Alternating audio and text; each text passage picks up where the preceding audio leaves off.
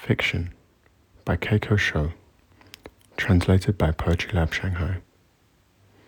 Minor differences, no longer able to hold up, the hours, breaking from each other between iron walls. Their words moan like an abyss of great mass, water churning out water, fantasy replacing emptiness.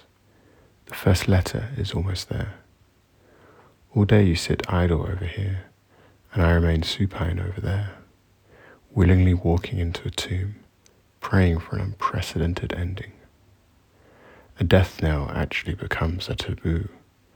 I have finally come to an answer, lest it be doomed forever, disassembling and crumbling inside itself.